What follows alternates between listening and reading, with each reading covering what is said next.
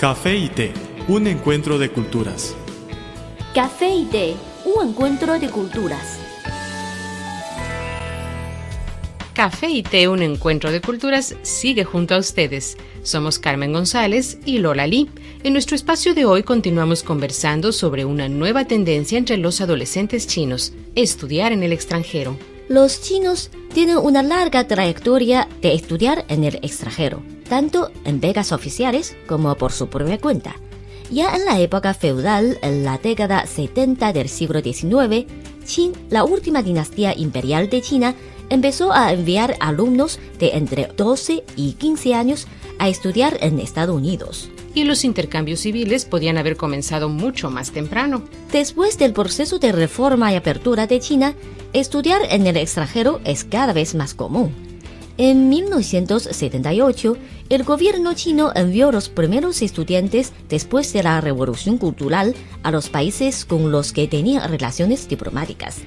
Según datos del Ministerio de Educación chino, desde 1978 hasta 2005, 933.400 alumnos han estudiado en el extranjero. Una encuesta publicada recientemente por China Education Online revela que China ha visto un auge en la cantidad de personas que opta por estudiar en el extranjero desde 2008.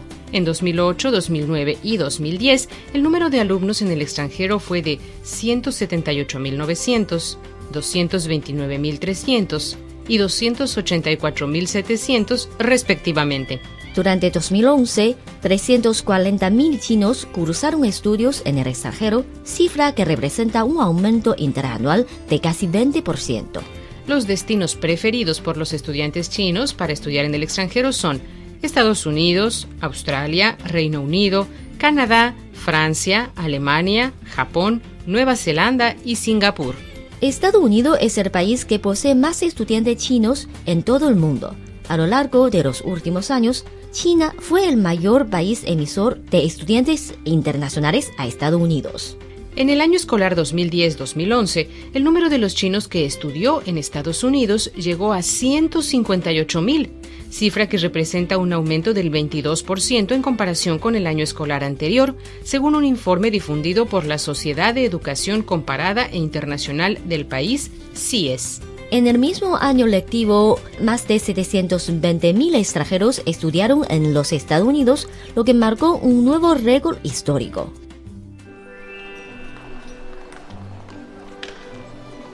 Había una vez una taza de café que rondaba sola por la barra de un restaurante. Pero un día apareció una taza de té y ambos se hicieron amigos. El encuentro de dos culturas se tornó en una mezcla de diversión. ¡Eh, eh! Y conocimiento. Esto es Café y Té, un encuentro de culturas.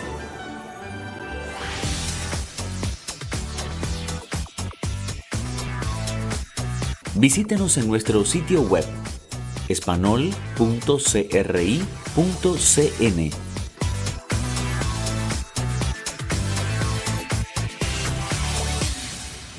Café y Té, un encuentro de culturas, sigue junto a usted. Somos Lola Lee y Carmen González. Seguimos conversando sobre los estudiantes chinos que siguen sus estudios en el extranjero.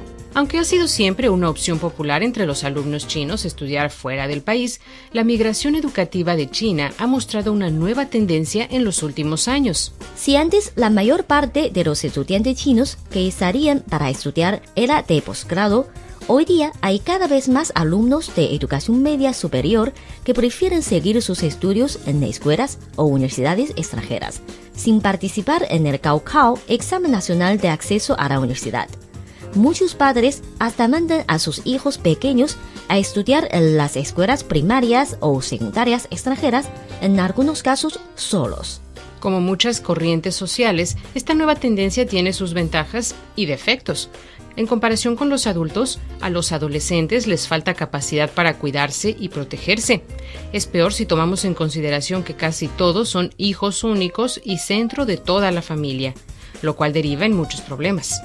En los últimos cinco años, el 10% de los graduados chinos, alrededor de un millón de estudiantes, no se presentaron al Gaokao, examen nacional de acceso a la universidad en China, y se decantaron por estudiar en el extranjero, según cifras del Ministerio de Educación de China. En ciudades como Beijing o Shanghai, la cifra de graduados preuniversitarios que han elegido cursar sus estudios universitarios en el extranjero asciende al 20%, como lo muestran los datos del Ministerio de Educación de China. Esta tendencia sigue en aumento desde 2013, cuando la cifra de estudiantes chinos en el exterior se elevó a 400.000.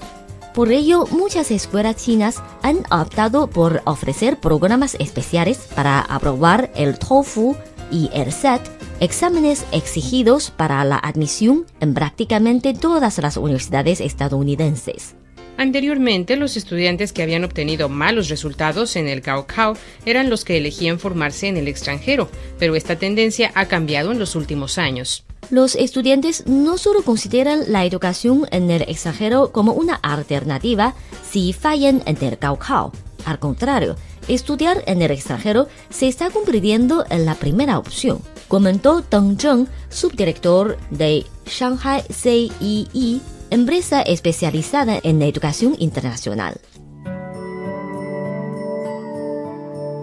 El café es una de las bebidas más populares de Occidente.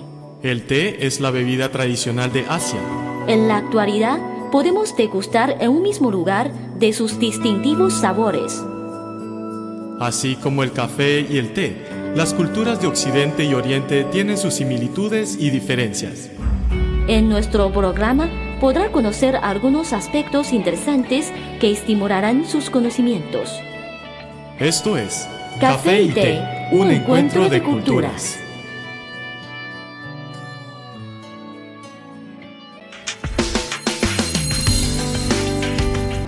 Visítenos en nuestro sitio web espanol.cri.cn.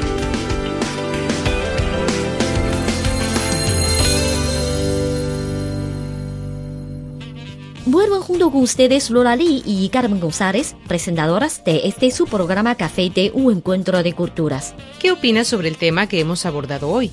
Si quieren compartir con nosotros sus comentarios o alguna experiencia personal, pueden enviárnoslo por email o por correo o en las redes sociales. En Facebook nos encuentran como Radio Internacional de China y en Twitter síganos como arroba CRI Español.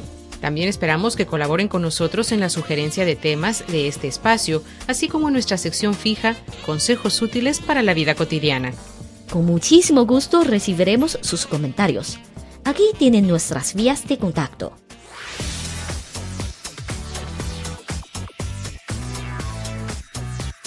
Radio Internacional de China, una ventana abierta al mundo. Nuestro correo electrónico es spa.cri.com.cn o bien puede enviarnos una carta a la siguiente dirección. Departamento de Español, Radio Internacional de China, Avenida Shichinshan 16A, Código Postal 1040, Beijing, República Popular China.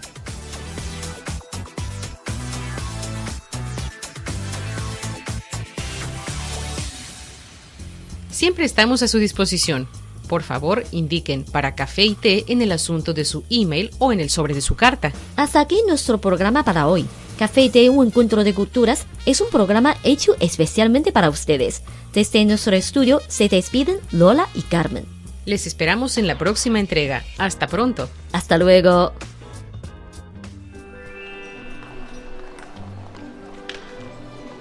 Había una vez una taza de café que rondaba sola por la barra de un restaurante. Pero un día apareció una taza de té y ambos se hicieron amigos. El encuentro de dos culturas se tornó en una mezcla de diversión. ¡Eh, eh! Y conocimiento. Esto es Café y Té, un encuentro de culturas.